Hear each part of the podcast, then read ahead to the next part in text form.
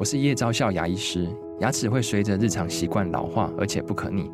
当珐琅质受损，牙齿结构会出现破裂，还有细微的小孔，导致我们牙齿变得又脆弱又敏感。这边我真心推荐贝欧尼修复牙膏，内含 BioHAP 成分，搭配正确的刷牙习惯，经科学实证，可在两周有效让牙齿再矿化，修复受损珐琅质的细微小孔。相关资讯及购买通路，请参考资讯栏连结。变化是人生的甘味，擦亮镜子，看清自己，品味人生。阅读能让你充实，知识能帮你谋生，只有智慧能圆满你的人生。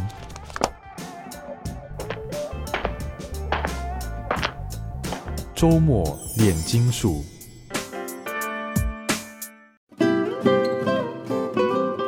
位听众，大家好，欢迎收听周末炼金术，我是金普聪。周末炼金术今天跟大家分享的这本书叫做《康熙家书》。那我们今天访问的来宾是八旗文化总编辑，也就是八旗出版这本书的总编辑，这个富察言鹤。富察兄你好，金大哥好。好，我们又来谈满满洲了。对，哪个满洲后人谈满洲历史？对，您连名字都改过来了。是是，这个好，我们来谈一谈这本书哦。这个作者其实是赫赫有名的，没错，没错。在这个所谓谈清朝的话，历史，对，他等于是首屈一指的人物之一了。对，我非常钦佩他呀。作者叫冈田英弘，你要不要介绍一下？好啊，他其实出生很早，他就老先生现在已经去世了，他是前几年去世的啊。一九二零一七，对，二零一七，对啊。那他是二零一九三一年出生，然后他年轻聪明，然后头脑清楚。他在呃二十几岁的时候哈，就在我们老家的沈阳故宫。他就发现那个满文档案、老满档案，嗯，然后他就开始翻译老满档案，哈，就是他是研究老满档案出家的，对对。然后呢，他翻译了之后呢，因为很厉害嘛，在不到三十岁就获得美呃日本最厉害的这个学士院奖。对，学士院奖那时候二十六岁，非常年轻，年有为。他是有史以来最年轻的得奖者，没错。那他语言非常的厉害发达，会十四种，十四种语言，就是我们能想到的整个横跨欧亚大陆的语言，范文，对他全懂。所以他会看到历史的方式就跟我们原来只是局限从汉文史料当中看到的历史就不一样。嗯，那么他看到很多蒙古的说法、满洲的说法、西藏的说法和一些呃俄罗斯的说法。好，那这些地方都是跟整个整个清史关系非常密切的一些语言史料所记载的一些不同意见。嗯，有人称他是新清史的先行者，你要不跟大家谈一下新清史？新清史对，新清史是其实就是在一九七零年代哈才形成，在美国形成一个新的学派。他的观点很简单，就是说你们之前的清史研究是旧的。是老的，怎么老呢？你们都用汉语来看来看清史，你们把清朝呢简单视为是中国的一个王朝，那你这个把中国把清朝给窄化了。嗯，那么我们用满语看，用蒙语看，我们会发现说清朝是一个横跨这个内亚跟东亚。就横跨中国跟这个蒙古，还有新疆、西藏的一个大帝国，啊，这是新清史的主流看法，在一九七零年代就形成了。那为什么讲冈田英弘是先行者呢？因为冈田英弘在一九四零年代、五零年代，他的研究就已经得出这个结论，这是其一。其二是就是新清史的鼻祖是美国哈佛大学的这个叫做欧立德，好，我们曾经出版过他的一本书。是。那欧立德呢，他曾经就到日本去学习满语时候，就拜在这个冈田英弘的名。旗下当学生，所以他也认为自己就是冈田英雄的学生。他也是冈田英雄承认唯一的唯一的一个满文学生。对，然后现在是哈佛大学新青史的代代言人，所以就是我们会认为是说他就是新青史的先行者。好，对。那我们来谈这本书，书名叫《皇帝的家书》。我刚拿到的时候翻译翻译说，哎。家书有什么好看，好看的啊？因为翻一翻，我觉得哎，兴趣就来了哈。所以我这比考大学读历史还认真，还认真。我看那个大哥的笔记已经记得满满的。我看他这个里面这本书真是很精彩哈，因为这是他自学严谨又认真。没错，这个交代清清楚楚，地图很多。对，需要看这个复杂这么复杂的这个政治战争变化，一定要有地图在旁边。哦，没有地图完全无法理解这个内亚史。好，那这本书。既然是谈康熙，康熙是主角。好，家书当然还另外一个主角就是太子，当时的皇太子。皇太子，好，这个胤仁啊，这个二立二废哈，立他皇太子两次，废了他两次。第三个主角当然就是噶尔丹了，对手哦，战争对手。他三三次出征噶尔丹，对哦，这噶尔丹是何许人，也要介绍。好，您先帮我们谈一谈康熙的一生吧。好，哎，我觉得大家对康熙一定都很熟啊，哈，嗯、少年君主，嗯、然后从小就非常机智的打败。八岁登基，对，八岁登基，然后打败这个他的他的这个政治敌人就是鳌拜。哦，这一段大概很多人看这个电视剧都了解，都很熟。但是我自己，我先岔开一下，我自己对这段历史有一个独特看法哈。其实鳌拜代表的是满洲旧传统，就是议会共治的传统。嗯。那么康熙他代表的是中国皇帝的一个啊皇权传统，所以基本上议会对于皇权的这个行政权的制约，就是是构成鳌拜跟康熙二者冲突的根本原因。那么康熙呢，打败鳌拜之后呢，就基本上把满洲议会传统那种议贵族共同讨论政治的传统给废除掉了。不过这个 责任鳌拜要负很大，因为他几个议政大臣四个，对不对？对，他一个人独霸。而且还要杀人家另 其中一位的全家。这个说法呢，就是当然从清史稿上文字是这样记载的哈。可是你细挖的话，你会发现说，它其实那个背后的复杂度也非常高。它里面代表了一个是镶黄旗跟正白旗两者关于旗地跟旗手的冲突，跟我们今天讲康熙跟卓尔卓尔大噶尔的关系很像。对对，这个这我们就略过了哈。这三个都是正三旗了。是是是是，都上三旗。镶黄，然后呃正黄跟正黄跟正白都是上三旗。一般人不懂都以为说好像一定是正。的才是正，镶的不是正的，那他是不懂不懂不懂清史了，对，不懂清史。然后他其实受汉语影响的，那个正实际是整个一面旗的意思，叫写成正哈，就跟正负的正就混在一起去了。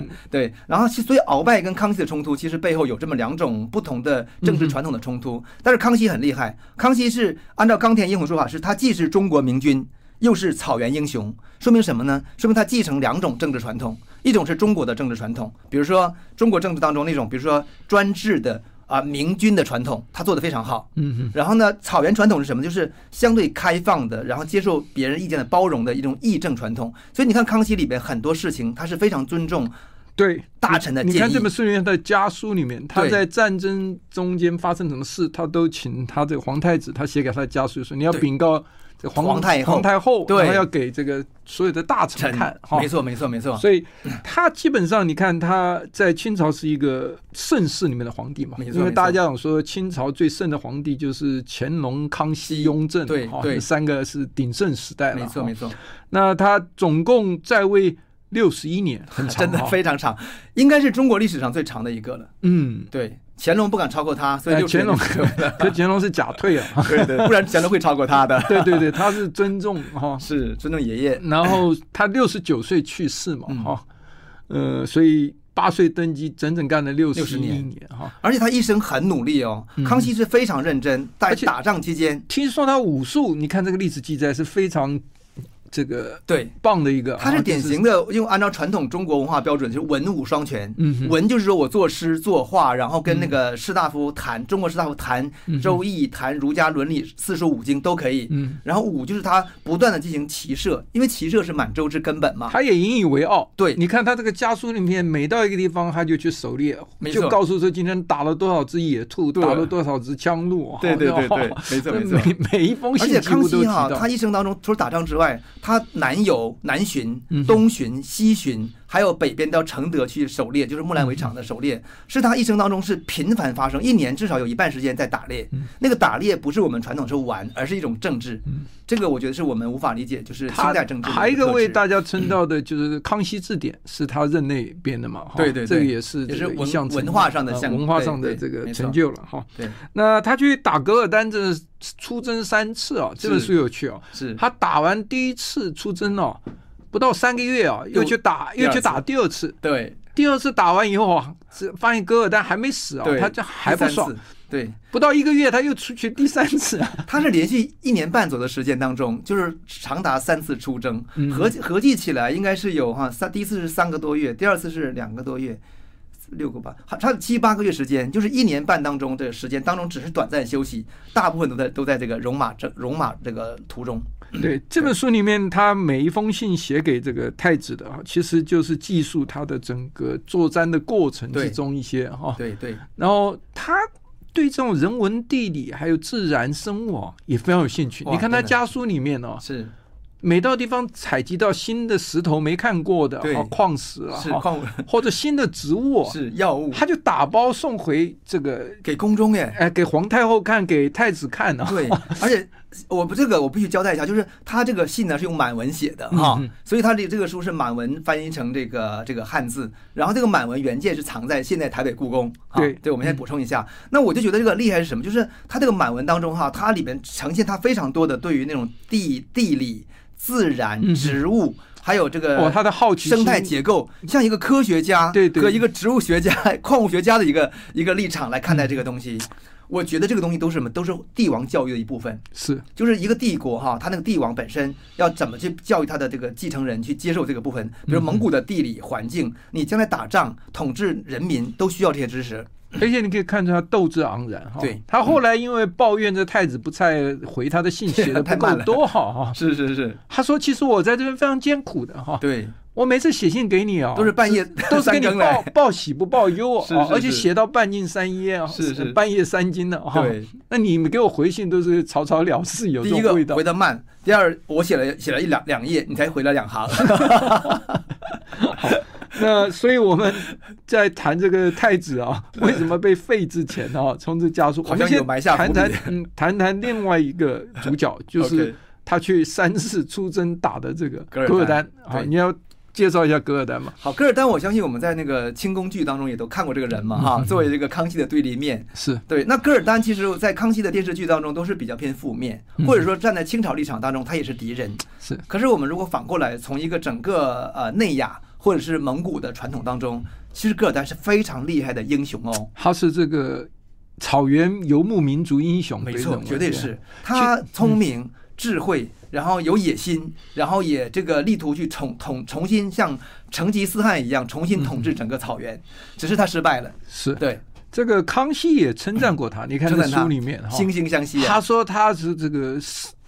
打仗经验老道，对对，所向无敌，对不对？他说他曾经征服过这伊斯兰教徒一千多个城市，没错没错，啊，又把这个格克尔克的七个旗全部都这个并吞了嘛，对对，等于是并吞。因为我们今天要理解一下噶尔丹他当时的统治范围多大哈？他最西边其实到已经到今天的哈萨克斯坦，他最西边，然后他最北边最北边他到他的自己老大本营是今天的那个叶尼塞河，就是今天的图瓦共和国，苏联的图瓦共和国那边，在阿尔泰山北边。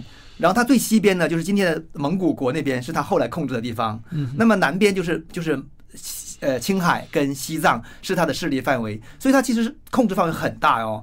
那么他等于说，为什么就是跟康熙跟跟他对决呢？因为他统治这个蒙今天蒙古国的柯尔克蒙古之后呢，影响到这个内蒙古，那内蒙古又是跟清帝国的这个边疆息息相关，这是两者之间发生冲突最根本的原因。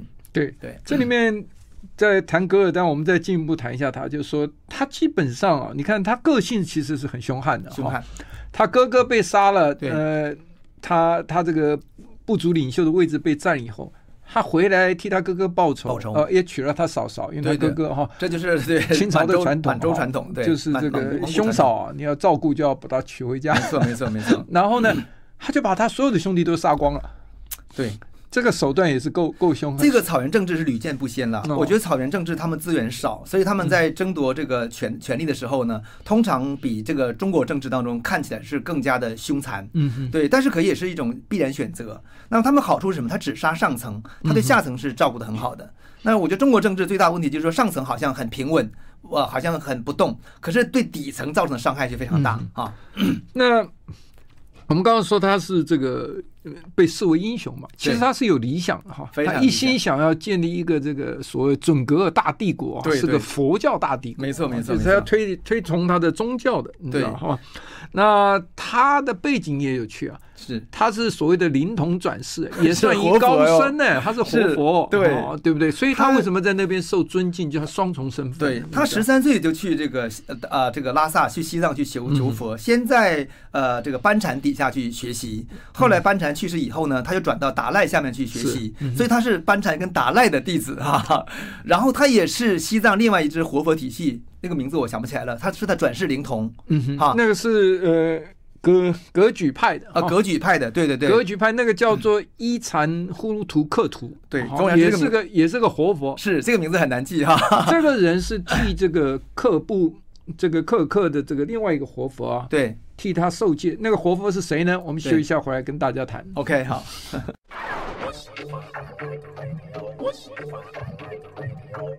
欢迎回到周末炼金术。我们今天是跟这个富察言鹤总编辑八景文化来谈他们出的一本书，新书哦，九月才出版的，叫《康熙家书》哈。哎，富察兄，我们刚刚谈到，就是说，其实这个呃，康熙很尊敬的一个活佛哈，没错。其实就是跟这后来这个为什么去打准格尔啊，对，有关系，呃，噶尔丹呢有关系的，是。这叫哲布尊巴丹。呼图克图，好难记，是哦，他所以这个刚刚讲过，这个准格尔他是灵童转世，对，这位也是灵童转世，是是这个哲布尊巴丹，没错没错，但是呢，这准格尔是当初替这个哲布尊巴丹受戒的。这位活佛就辈分高一辈高一辈的活佛的转世，没错没错，所以他就自然更高，自视甚高了，是是是，对不对？这也是造成后来两个之间冲突矛盾的一个主要原因嘛。没错，他觉得他辈分比他高，对对不对？对。虽然后来是这个达赖喇嘛这边比较来调解，对对，调解未成，调解未成了哈。对，其实清朝刚开始也不想打这个呃噶尔丹的，对，也是希望调停的，没错没错。那。谈一谈为什么康熙非得三次出征呢？嗯、非得把他干掉不可呢？这可能真的要把那个原来那个呃为什么会发生这种冲突跟战争的原因先讲一下。你要讲一下，嗯、可能就是大致就是今天我们讲那个今天的蒙古国哈那个地方呢，以前是叫柯尔克蒙古，他们那个属于北蒙古，就是北我们叫北蒙古好了。它大致是分成左翼跟右翼两两大两大部族。那么等于左翼的部分就是靠近这个东蒙古的部分，就是靠近那个呼伦贝尔那边，对，水草丰美，也是成吉思汗的这个早早先的故土。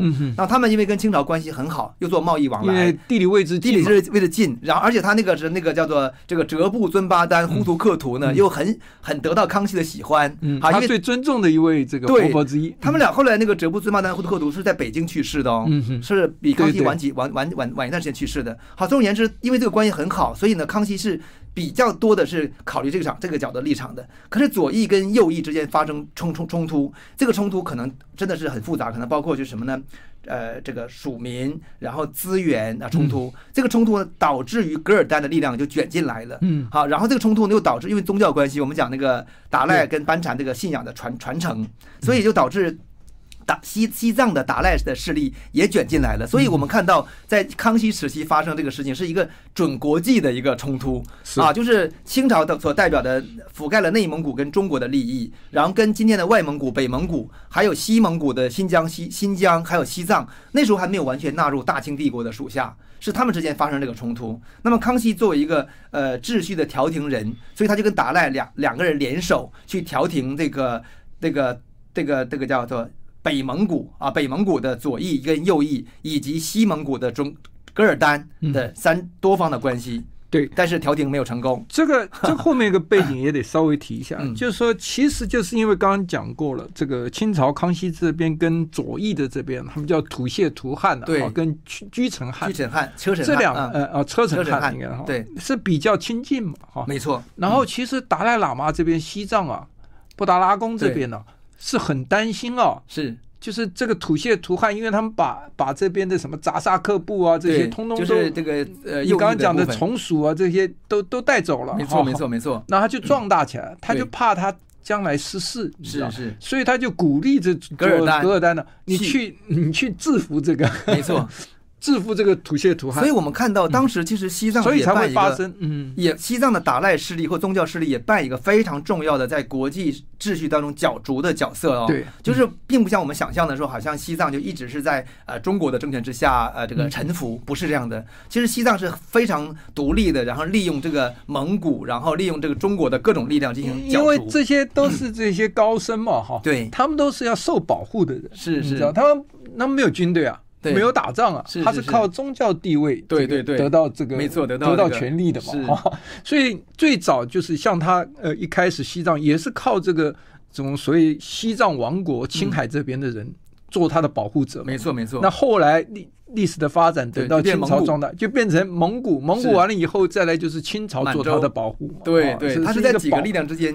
对对，可是他就是要在这个中间求生存，所以他也有玩这个合纵连横，哎，这是对，这典型国际秩序，任何一个独立政治实体必然的一个做法哈。是。对，因为这些关系纠缠在在一起之后呢，所以最后导致到康熙最后发现调停不成，哈，调停不成之后呢，然后整个这个准噶尔呢已经是率兵攻击这个外蒙古，啊，然后整个这个哲布尊巴丹就这个这个科呃这个他们就是赶快逃到了内蒙古，然后请这个康熙皇帝帮忙求助，因为他整个占领他们的属地了。对，是。然后而且他把他大本营也也迁过去了嘛。对。所以康熙一看，哇，这不行，这看来不看来不用战争解决是不行了，因为和平调停不成，六方会谈不成，现在就用战争解决的概念。因为他如果不去把它除掉的话，他的威信尽失了哈，所以他们就没有办法再让这些南蒙古这一些部落，没错啊，听从尊尊他为。这个皇帝了。另外一个，如果他在这个已经控制了这个所谓北蒙古的话，那么南蒙古的都是蒙古系统了。他们万一也控制南蒙古的话，那么清帝国就瓦解掉了。对对。所以它其实是两个两大强权之间不得不已的战争了。好，这个就是我们这一段就说明了两边为什么非打一仗不可。没错没错。这个康熙就三路出兵了。是是。东中西哈。哎，这个有趣了。嗯。他视他为这个眼中钉，芒被。这个芒刺在背，哈，对，可是还不急啊！你看康熙有谋略，对，他觉得说他在三千公里之外，因为那时候这个噶尔丹的大本营是在科布多，哈，阿尔泰山东边，哈，在那边。他说我要这个三千公里啊，而且跋涉去打，还穿过戈壁大沙漠，这个太难了，这恐怕是一定是对，跟美国兵疲马困。还难，你一定输的。他聪明，他就等。他等了四年，很耐心的，我等了四年的，等到这个呃噶尔丹这个心大了，对，就开始往东移，对，他就跑到这个乌兰巴托这边来，就肯特山那边，对，乌兰巴托应该是不是是是现在的什么地方？没有，乌兰巴托就是现在蒙古国的首都，对，正好在北京的算正上方，偏呃偏偏西一点点，一千多公里，对，离北京最近，一千公里。哎，他说时机来了，哎，终于等到你这个猎物啊，对，靠近了，所以他就三路出兵去打。对对对，你要不要这个花一点时间跟我们讲这个三路出兵怎么打赢的？哎，我觉得这个一定要看军事地理啊。我们刚刚讲说应该要拍成电影，没错没错，实在是精彩的一幕。以后我们要找那个找那个这个赞助商哈，把它翻成满语、蒙语、汉语，像斯卡罗一样的电影，太精彩呢。他这个三路是这样的，就是东路呢，就是从沈阳出发。沈阳出发呢，他得那兵呢，沿着这个大兴安岭。他为什么那个？因为那个他那个这个这个谁啊？这个噶尔丹他驻扎大本营呢，其实就是黑龙江上游，是啊，叫叫做什么伦河忘掉了，克伦河啊，对，克伦河。好，就是他就是黑龙江上游，所以他只要从大兴安岭那边上切上去，沿着河流走。就可以到了，这是东路。那中路是康熙自己率领啊，也是将近三万多人，从这个北京往直往北上直走，走长城那，走长城那条线，对，上就是。然后呢，西路呢是从今天的鄂尔多斯那边，从就是接近阿尔泰山那边包抄，它是防止什么呢？防止这个噶尔丹往回跑的时候呢，我可以把它截断，可以截断，三条路走。可是因为后路，对，可是三条路哈，路线长短不同，气候不同，地理不同，时间因此就不同。所以原来是要汇合，三路汇合，好好打一场。对对对，结果中间出了一点差错，就是我们休息一下，待会儿回来谈一下。Okay. I like 103, I like radio. 欢迎回到《周末炼金术》，我们今天跟大家谈这本书《康熙家书》，是八旗文化出版的一本新书啊。那跟我们谈的是富察言和总编辑富察兄，刚刚谈到了这个康熙啊。等了四年啊，终于等噶尔丹送上门来了。好，从三千公里外跑到一千公里外，可以打了。没错没错，所以就兵分三路，兵分三路。你谈谈，哎，这个这个过程真是精彩，就是真该拍成电视剧啊，一定是动人的。对，而且我觉得我们的读者哈，听众朋友们，就是你要真的打开地图，看地形图，不要看行政图哈。你看地形图，知道哪里有河流，哪里有山，你就知道他们为什么这样设计路线。所以康熙的三条路线就是分东中西路线。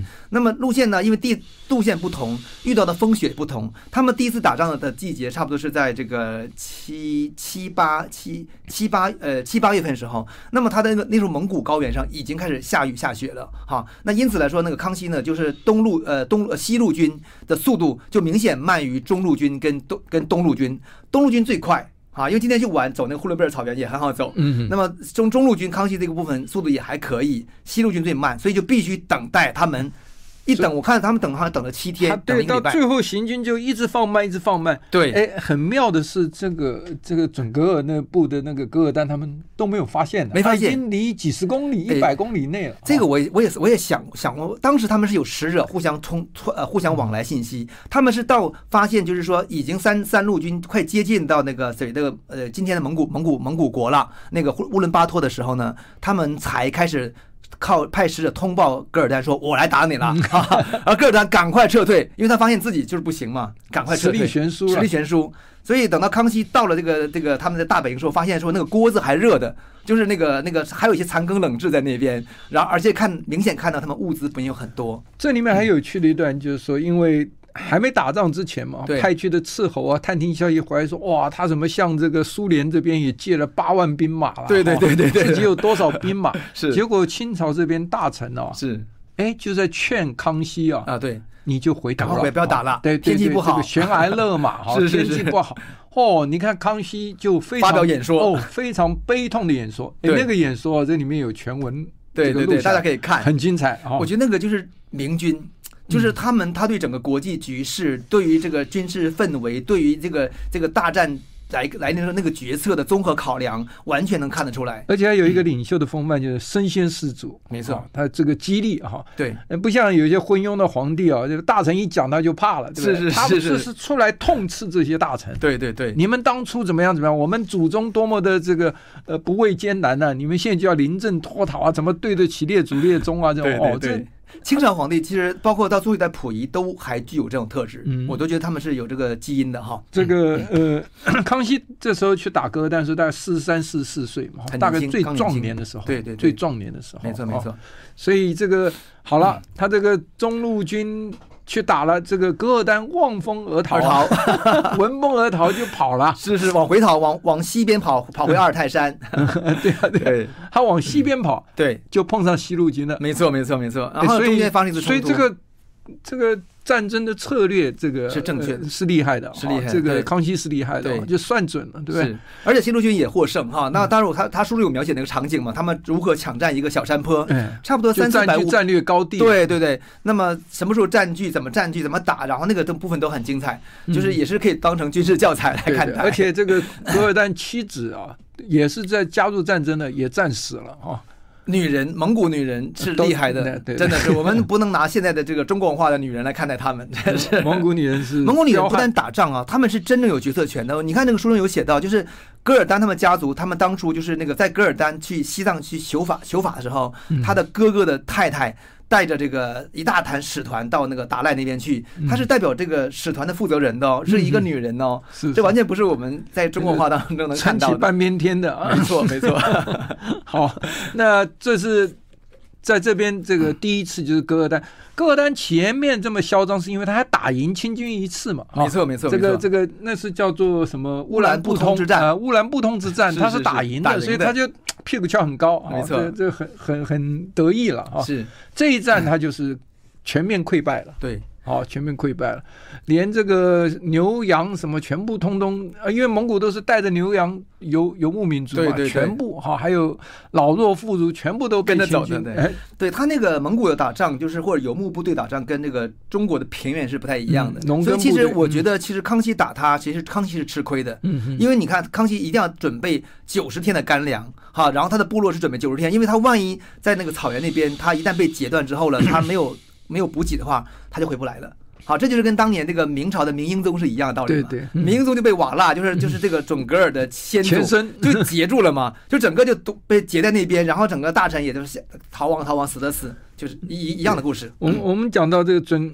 嗯，噶尔丹他是准噶尔部哈，对，准噶尔部前身是瓦剌，瓦剌，瓦剌其实跟这个突厥的风俗跟文化有有关系哈，没错没错，所以他们也不完全认为自己是蒙古人。对，其实大致上讲哈，就今天我们的听众朋友讲，就是说今天那个靠近西边一点点的，比如比如新疆跟阿尔泰山以西那边的，受到突厥影响非常大。然后东边的，比如说鲜卑，然后蒙古是说我们称为叫蒙古文化，对。他们两种文化之间。比较近，但是也不同。所以今天的维吾尔族，西藏这边，嗯，新疆这边跟他，哎，就是突厥系统，他土耳其讲土耳其语的，对对，跟这边就是比较近的。没错，没错，没错。所以他们后来，所以这个基本上，这个这个书，我是在另外一本书上看到，就是说他们还是这本书我已经不记得了，就是说今天他们为什么藏独会出来，就是就是当初他们觉得因为左宗棠啊，哎。左宗棠回乱的时候，对对，平定了这个新疆之后，对，就要求设省嘛。那在以前清朝之前是一种所谓的联联邦联邦共主制嘛，对对对。就是我奉你清朝为共主，但是我自己有自己的你是独立权利自治的，哎，哎，你没有行政权进来。对，但左宗棠把这个行政势力啊，对。他们汉人来统治了，没错没错。所以那个时候他们就觉得被清朝出卖了，对这种感觉。是是是，其实新疆跟西藏最大的问题就是说，就是说对于清朝治理的他们时候，他们都是采用所谓因俗而治的，对你当地的王公贵族啊自己管理自己，它你只要效有不同的忠我就可以了。法典的，新疆新疆的法典，西藏用西藏的法典，蒙古用蒙古的法典。所以大清律例指的指的是汉人的法典呢、嗯大清律例不是指的是针对整个大清下面各个部族的法典，比如满洲满洲人满洲人用的是内务府的律例，对对根本跟大清律例没任何关系的。好，我们休息一下，待会儿回来继续跟富察兄谈康呃《皇帝家书》这本书。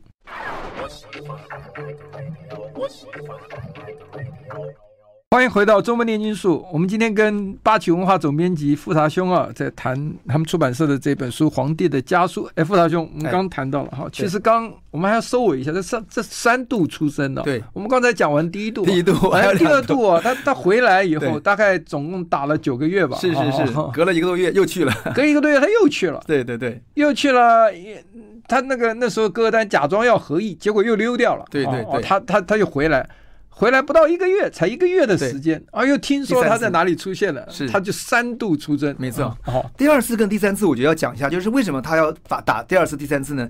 第二第二次电他的方向是往西走，嗯。就是沿着长城到今天的那个河套，就是就是是。鄂尔多斯跟宁夏那一带去打。为什么呢？因为噶尔丹在新疆北部的这个这个这个阿尔泰山那边藏着，他而且噶尔丹的势力一直跟西藏关系非常密切，这里面又是国际政治了，所以噶尔丹一旦突破青海这条线，然后到跟西藏一接上去。整个形成河流之后了，那清帝国也很危险。对啊，因为噶尔丹是达达赖喇嘛的弟子啊，对，而且还是转世神、转世灵童啊，所以他们，而且西藏的力量也一直一直是在清帝国跟噶尔丹之间在徘徊犹豫，在选择哦，并不是完全是跟清帝国结合的。所以我们替噶尔丹做个总结，其实他在蒙古人心目中很多是民族英雄，没错，哦没错。可是，在满洲历史里面是这个是一个敌恶不赦的大 该该除掉的这个 对敌人，呃也是一个可敬的对手了哈。啊对对康熙来说对，康熙也也称赞过他。是是是，好，那我们还要讲一讲这本书里面的另一个主角，就是康叔，他从来没露过面。啊，对对对对对，他只是一直接他的信啊。是是是，这个印人皇太对胤仁，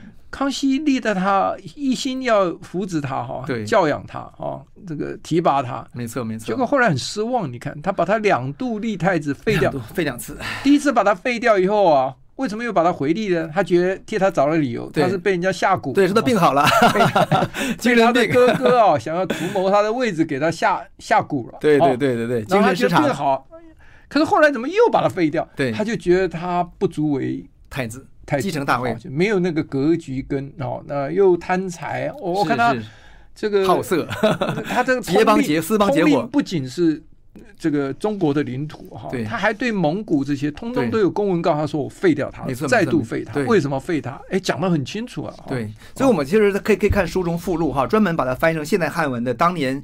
呃，清满洲皇帝用这个满语的，再翻译成蒙语的，给专门给蒙古王宫的这个废太子跟立太子的这个公告，对对，这个都是第一次出现的史料，非常好玩，而且从来不会说这个还要公告周周边的这个藩属。没错，没错，没错，这个都是跟蒙古的统治有关系的。其实，那其实我觉得，我真觉得太子的品性啊没有很好，因为康熙是以一个严格的这个中国型君主跟这个呃草原英雄的。标准要求自己的，就文跟武都要双全嘛。可是太子呢，他确实性格上，呃，陷入到我觉得是中国型政治的结党营私，以及他自己就是贪财，贪财，还有觉得自己有权利以后呢，就就呃就是指手画脚，然后对这个蒙古蒙古的一些这个部部族的这个不是很还会殴打他，殴打不是很好，这个就是品性不好嘛。对对。那么，但是康熙立太子啊，其实也受到中国政治影响，满洲人是不立太子的啦。对啊。那他是唯一的立太子。后来废了以后呢，以后也没有立太子，以后是用那个密招的方式，就是从雍正开始。对对对，就是邓大光明版匾后哈，就那个用用密招。从中正角度，呃，从雍正的角度，他要这样做，因为他就这样得到皇帝，他 是皇帝的，对对对，所以他当然要抓。所以他最后的继承权的问题，他用一个满汉结合的方式来呈现。满汉文，所以什么传位于四太子那都是假的，都假的人家有满文的，是是是，怎么可能？满文怎么可能这个传位？对。于世子改成传位十四子，十四子。把十四子改成世子对。了哈。所以我清史哈，那个金大哥，清史真的要用结合作为满文跟蒙古文，用新清史的角度来看待它，才更准确。不。管怎么样，这他在家书里面真的是真情流露，对。你可以看出这个呃康熙的真心一个爸爸。啊，一个爱爱子哈，对。如何想要教导他的下一代啊，培植他成为一个这个英明的君王啊，所以你可以看他后来这么愤怒哦。这么失望啊，悲痛啊，其实都看完这本书你就了解，否则你如果直接看他废太子书，你觉得这个爸爸怎么这么凶啊？是是，这个完全毫无亲情哈。还有一段哈，他说：“太子，你把你的那个旧衣服寄给我。哎，对对对，他说我很想念你，我想你会穿到的衣。服有你的味道，对我我就感觉到，我觉得那种关系都不是我们原来哦在中国话里能够想象到的。这我都讲不出来。你这个中国话要太多了。最后我们还有两分钟时间啊，一分多，那就是噶尔丹死的时候，对，在满洲这个呃，我们康熙皇帝一口咬定他服毒自杀，对他们说是政治阴谋，是他是灵童转世嘛，是是是，他去自杀其实是违背宗教传统，对这样就破坏他的这个英名，哈没错没错。哦，你噶尔丹讲一下，我觉得噶尔丹首先他在阿尔泰山，他这个路被那个康熙断断掉了嘛，跟西藏没有结合起来，而且没有资源呢。他后来就应该是就是病死了。病死之后，他的使者把这消息带给康熙之后，而且他的下面一些部族呢也投靠康熙之后呢，那康熙知道死讯之后呢，有点失落，因为他很想亲手把他打败，结果他死了，但是他不能容忍他是他是病死。因为这样他名誉不好嘛，就他就编一个理由说他是服毒自杀，就是畏罪，对，畏罪服毒自杀。可事实上，对一个藏传佛教的信仰者而言，怎么可以自杀呢？不能自杀的。对对。所以呢，其实康熙是编造了历史。